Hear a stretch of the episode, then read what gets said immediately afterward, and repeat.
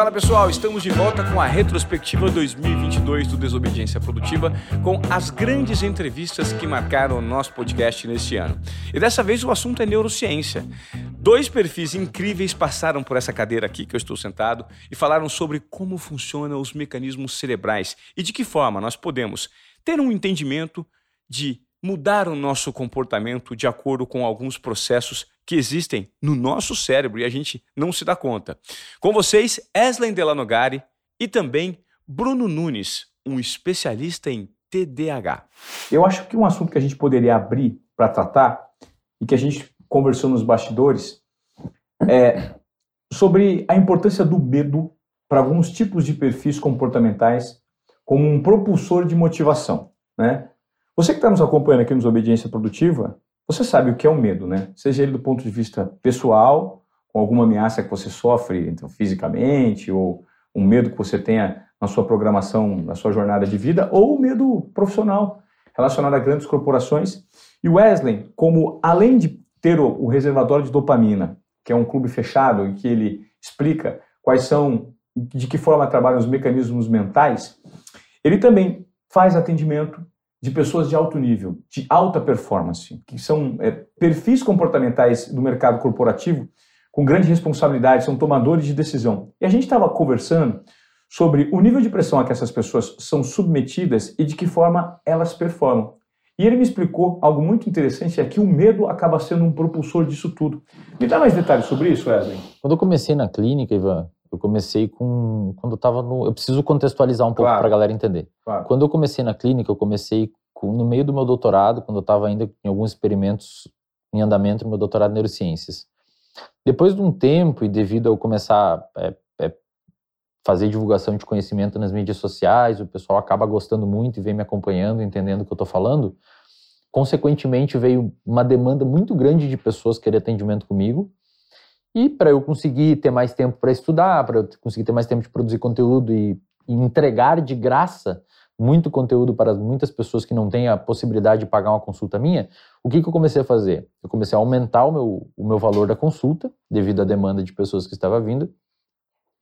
Consegui abarcar outros psicoterapeutas para trabalhar comigo, para que as pessoas que não têm condições de pagar a minha consulta possam ser, ainda assim, de alguma forma, atendidas por pessoas que são treinadas por mim, Tá? Impactadas pelo seu conteúdo. Impactadas pelo meu conteúdo. E também eu faço questão de deixar um horário na minha agenda livre para conseguir responder pergunta da galera, dúvida da audiência, para aquelas pessoas que não têm condição nenhuma de consultar um psicólogo ou alguma coisa assim, ainda assim ter ali algum conteúdo é, gratuito no Instagram e no YouTube e tal. Quando eu comecei a aumentar esse ticket, começou, obviamente, a selecionar as pessoas que conseguiam pagar.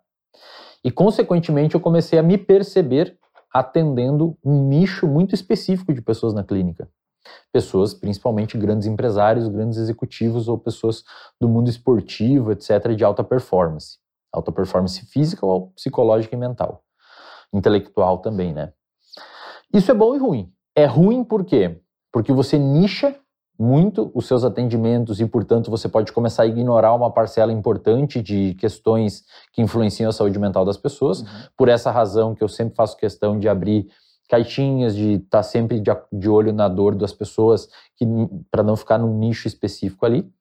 Mas é bom, por outro lado, porque você começa a ter acesso a muitas pessoas que não se conhecem na vida real e elas trazem o seu, as suas dores e o seu padrão cognitivo comportamental para mim. Então, as coisas meio que afunilam a mim.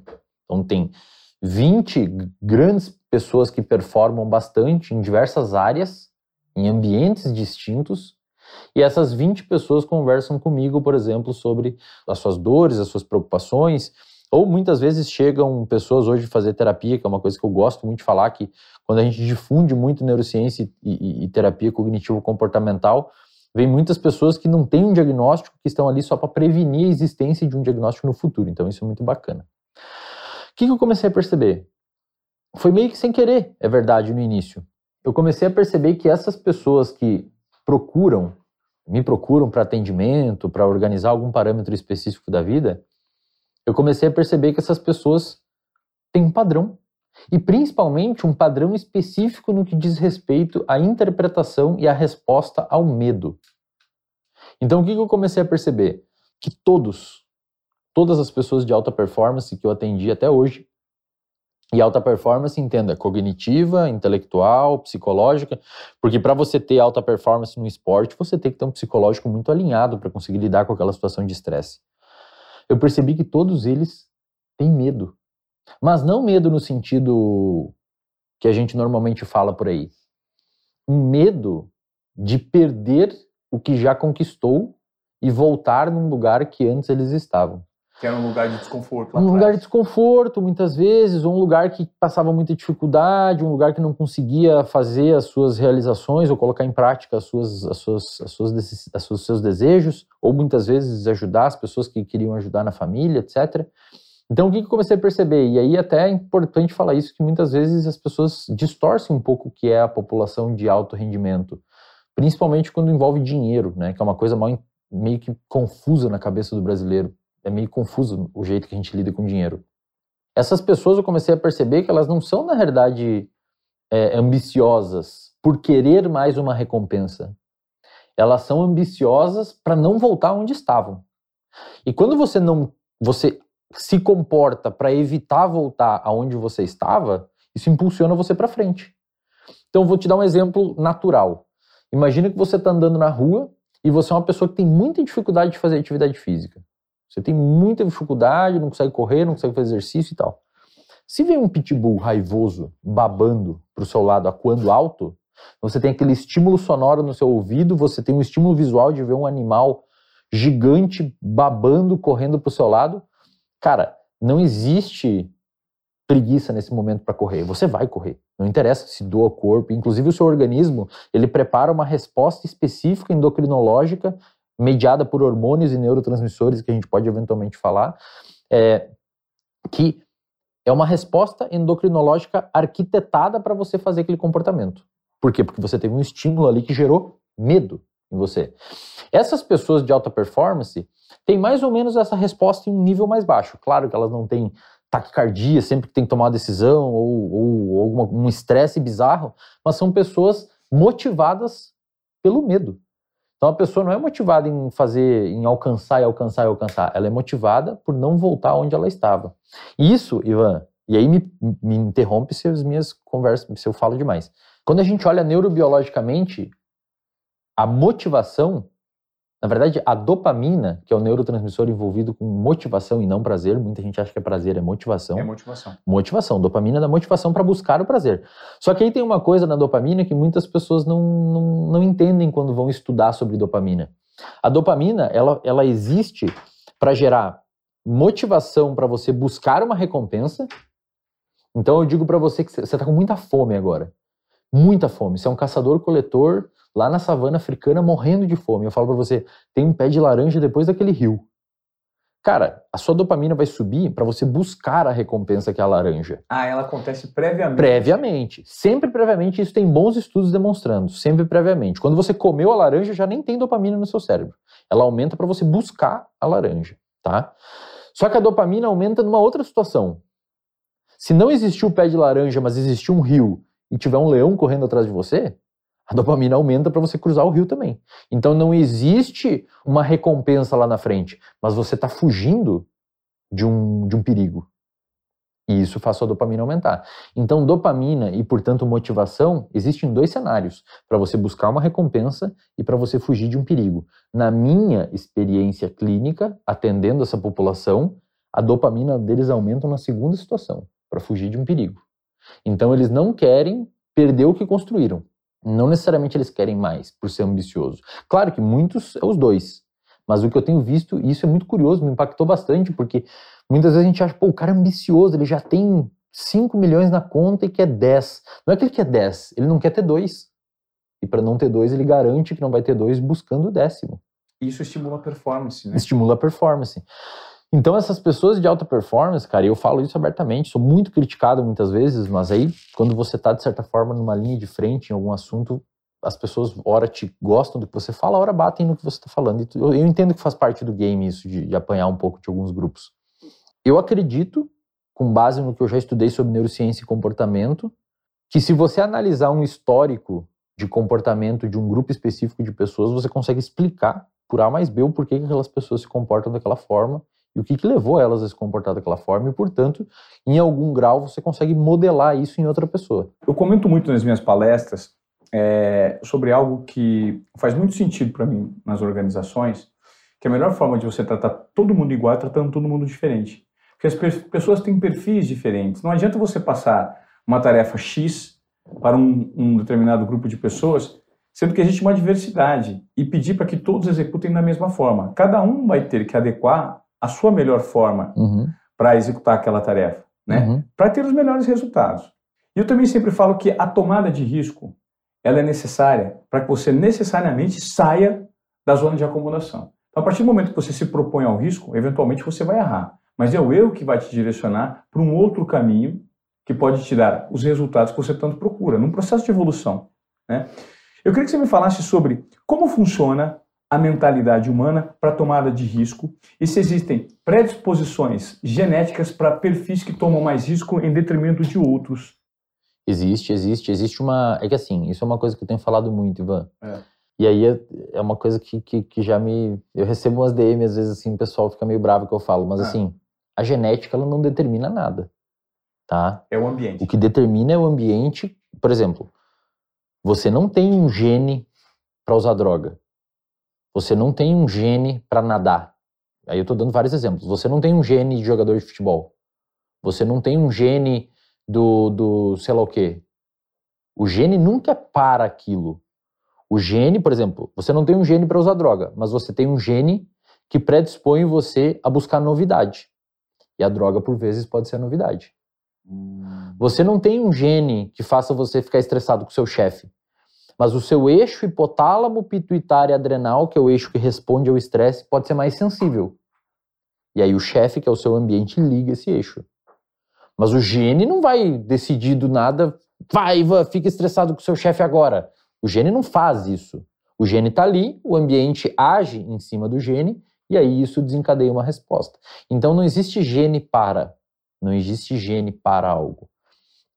Agora, de, algo de comportamento. Não existe um gene do empreendedor, por exemplo. Ah, Existe um gene que pode deixar você mais obsessivo com organização ou com alguma coisa específica do ambiente, que você não gosta de ver coisas assimétricas ou comportamentos que não estão organizados e tal, é, ambientes organizados, previsibilidade, e isso, por consequência, transforma você numa pessoa, num, num grande empreendedor. Deixa eu explicar. Existe uma variação de um gene da dopamina, como eu disse, dopamina é envolvido por buscar novidade, além de fugir de perigo perfeito. tem um, um gene, pensa assim, a dopamina ela atua num receptor. Existem vários receptores de dopamina. Um desses receptores de dopamina chama de dopamina D4. Receptor de dopamina D4.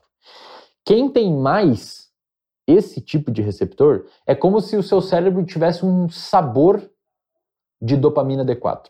Tem pessoas que não têm tanto esse sabor de dopamina D4.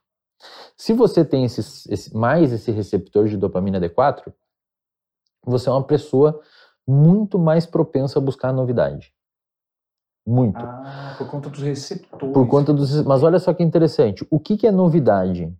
Cara, pode ser droga, pode ser comportamento de risco, pode ser um livro, pode ser gastronomia, pode ser viajar.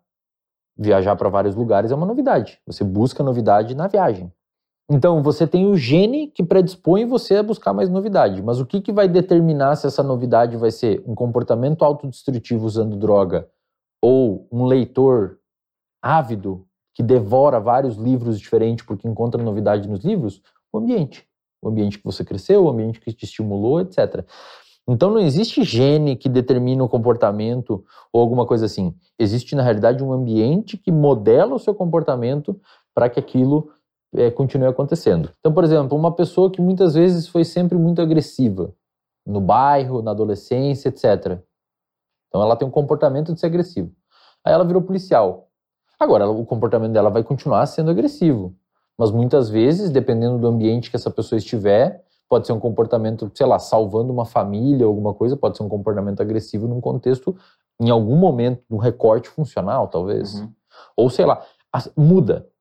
Para você ter uma- um exemplo, assim, o ambiente, quando o ambiente muda, o- o- o- mas assim, o ambiente, quando eu digo, são vários níveis de ambiente, tá? Desde ambiente intra, intracelular, extracelular, sistêmico, nessa sala em São Paulo e no Brasil, o ambiente são vários níveis de ambiente. Aham. Por exemplo, em 1800 e uns quebrado, o exército mais temido do planeta eram os suíços. Os caras eram um terror. Hoje eles não fazem mais guerra, sei lá quantos anos, sabe? Inclusive, se bota exército suíço, os caras hoje tem até uma foto que a galera tira sarro, eles estão pelados na neve correndo, porque não tem o que eles fazerem, não tem guerra. Sim. Então, mudou o ambiente, mudou o contexto, muda o comportamento das pessoas. Uma pessoa que sempre foi, é, é, digamos assim, disfuncional a vida toda e se formou circuitos de disfuncionalidade, se você muda o ambiente que essa pessoa está vivendo e os estímulos que ela está recebendo, o cérebro é plástico. O cérebro vai se moldar aquilo que você está oferecendo para ela. Então você consegue mudar. O grande mistério, para mim, é em entender quais são né, as substâncias, os- as habilidades e os pensamentos que, que permeiam, que invadem o cérebro de superatletas, que eu considero os, os super-heróis né, dos nossos tempos. A gente tem os heróis em quadrinhos, mas os heróis, na, na verdade, são super- os superatletas. Eu tenho, para mim, o, o principal de todos os atletas. Pra mim, se você pe- pedir para nomear um atleta que te representa, o atleta com a cabeça mais incrível do mundo, eu, eu penso no Rafael Nadal. Não é? Porque o Rafael Nadal, especificamente, no tênis, ele não tem. Eu faço essa comparação para as pessoas entenderem. Ele não tem a biomecânica e nem a habilidade que Federer, que Djokovic tem. Ele se esforça para jogar. A parte física dele, é até de certa forma, pesada para os movimentos que ele executa. Ele não executa com tanta plasticidade e perfeição quanto outros jogadores, como esses dois que eu citei.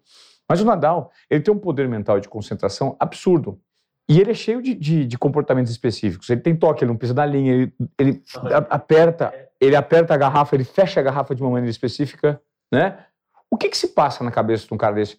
Ele, por exemplo, tem um ritual de tirar a cueca, né, o tempo inteiro, é, de fazer os movimentos, de limpar a testa antes do saque, bater tantas vezes a bolinha, não pisar nas linhas, entrar na hora tal. Os rituais se repetem. Se você tira, por exemplo, esse tipo de comportamento ambientado dele no lugar de competição, ele não produz? Não produz, não produz. Por quê? Porque ele faz isso, isso e provavelmente isso é um traço de toque, transtorno obsessivo compulsivo. Aham.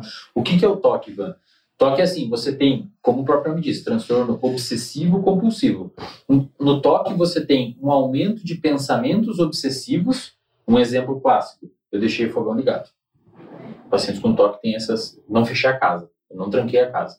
E aqueles pensamentos começam a vir na cabeça, vir na cabeça, vir na cabeça, a ansiedade começa a subir e você tem um comportamento compulsivo de verificação. Então você vai lá e vê se fechou a porta para diminuir a sua ansiedade. Ele provavelmente tem isso. Se eu não bater quatro, cinco vezes a bolinha aqui, se eu não limpar o suor, o saque não vai sair bem. Se eu tirar a cueca da, da, da bunda, ele faz isso. Então, assim, ele provavelmente tem esse leve aumento de ansiedade e criou esses rituais para diminuir a ansiedade dele. Só que pensa assim, isso é um comportamento verificável, a gente consegue ver ele fazer isso. E o que, que ele pensa? E o que, que não passa na cabeça dele? E se ele pensa dessa mesma forma, tipo assim, se eu não for treinar hoje, a ansiedade sobe, e aí ele tem que treinar.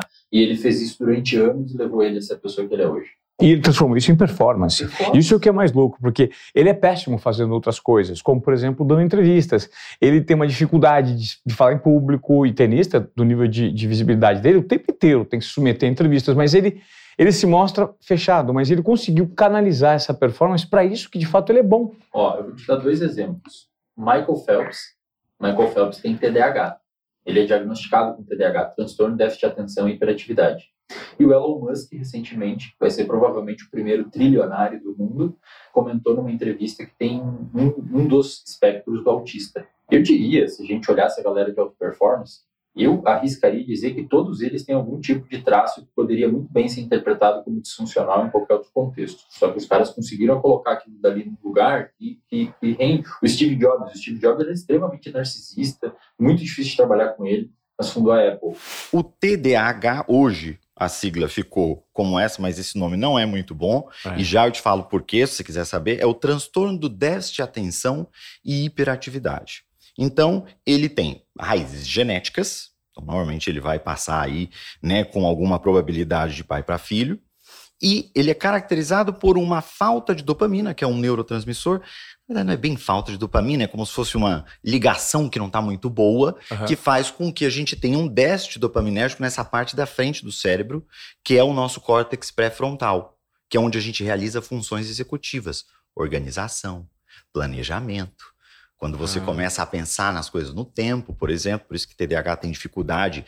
Ah, como é que você se imagina daqui a 10 anos, daqui a 15 anos? Muito difícil para o TDAH se enxergar daqui a 15 anos. Ele quer ver o hoje, o agora. Esse- a dopamina, ela é, na verdade, um neurotransmissor responsável pela nossa motivação. Então, muitas vezes, o TDAH pode ter um déficit de motivação. Mas, isso também causa um déficit de atenção, porque, na verdade, não é que a gente nem tem atenção, a gente tem é muita atenção. Porque o problema que a gente enfrenta é controlar a atenção. A atenção, ela fica variando. Você não consegue domar ela. Não. Tudo chama a tua atenção. E puxa um fio de pensamento. Eu costumo dizer que é que nem gremlin na cachoeira. Porque você começa a pensar numa coisa que te leva a outra coisa, que te leva a outra coisa, que te leva a outra coisa, que faz um link com outra, né? Por isso que, normalmente, TDAH se dão bem em meios criativos. Ah. TDAHs, normalmente, quando estão... Porque a, a criatividade ela é mais livre. Então, a pessoa se sente mais à vontade para poder pensar, para poder fazer as coisas. Você não tem tanta fronteira, você não tem tanto limite, né? É, em geral, esse tipo de emprego 9 às 5, que você entra, bate cartão, que você repete, faz as mesmas coisas sempre, um TDAH vai ter muita dificuldade em fazer isso. Pode acontecer. Porque eh, essa motivação que ele tem menos, o que, que é motivação? Motivação é como se fosse, e aqui eu estou falando do ponto de vista neurológico, Tá é como se fosse.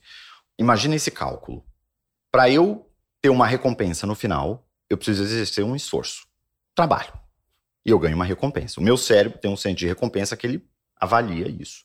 Aí se ele fala assim, ó, essa recompensa vale esse esforço, eu me sinto motivado. Perfeito. Se essa recompensa não vale esse esforço, eu me sinto desmotivado. Imaginando que a motivação, a desmotivação é justamente essa questão dopaminérgica, o que, que acontece no TDAH? Quando é algo que ele gosta, nossa, ele fica louco para fazer. Porque a recompensa é a dopamina que normalmente ele não tem. Agora, quando é algo chato, Nossa, é de Enfadonho. fazer, né? ele procrastina, procrastina, procrastina. Aí se ele leva uma vida com um monte de coisa que ele tem que fazer, que ele precisa fazer que é chata e enfadonha, a vida dele vai começando a ficar disfuncional. Porque tem coisas que ele vai deixando para depois, vai deixando para depois, vai deixando para depois, o negócio vai ficando cada vez mais complicado. E a gente costuma dizer que o melhor nome seria mesmo é, transtorno de, de disfunção executiva, porque é isso que a gente sofre. É uma disfunção executiva. A gente tem problema com funções executivas. Né? O TDAH antes era o DDA, que era o distúrbio do déficit de atenção. Aí mudaram, né? A, a- comunidade científica no DSM, que é um livro aí, né, de, que faz todo o estudo de transtornos, classifica os, os transtornos mentais, condições, na verdade, todas, né, psiquiátricas e psicológicas, mudaram depois para TDA e TDAH, porque você tinha um quadro que era mais hiperativo fisicamente e aquele outro quadro que era mais desatento. Só que a gente tem vários, várias apresentações do TDAH, que inclusive podem mudar com as fases da vida. Você pode ser, por exemplo, uma criança desatenta e ser um adulto hiperativo fisicamente. Porque a desatenção, ela é uma causa necessariamente desta hiperatividade cerebral. Por isso que hoje é TDAH para tudo. Porque o que causa o déficit de atenção é o cérebro hiperativo. A gente fala muito, por exemplo, às vezes a criança tá ali quietinha, não fala nada, na escola, fala, ah, ela é- é muito boazinha, inclusive é meninas às vezes passam mais até por isso, não são diagnosticados. Ah, ela é boazinha, porque aquele moleque é um demônio, os pais querem levar no médico, né? Sim. Pra ver o que que faz. E a menina, quando é quietinha. A menina quietinha passa pelo, pelo radar. E aí vai, ela é muito boazinha e tudo mais. Mas ela tá ali quietinha, mas ela não tá prestando atenção na aula. Ela tá com a cabeça lá no mundo da lua. Por quê? A hiperatividade cerebral é o que causa desatenção. É o cérebro que tá sempre puxando a atenção para um lado para o outro, você entende?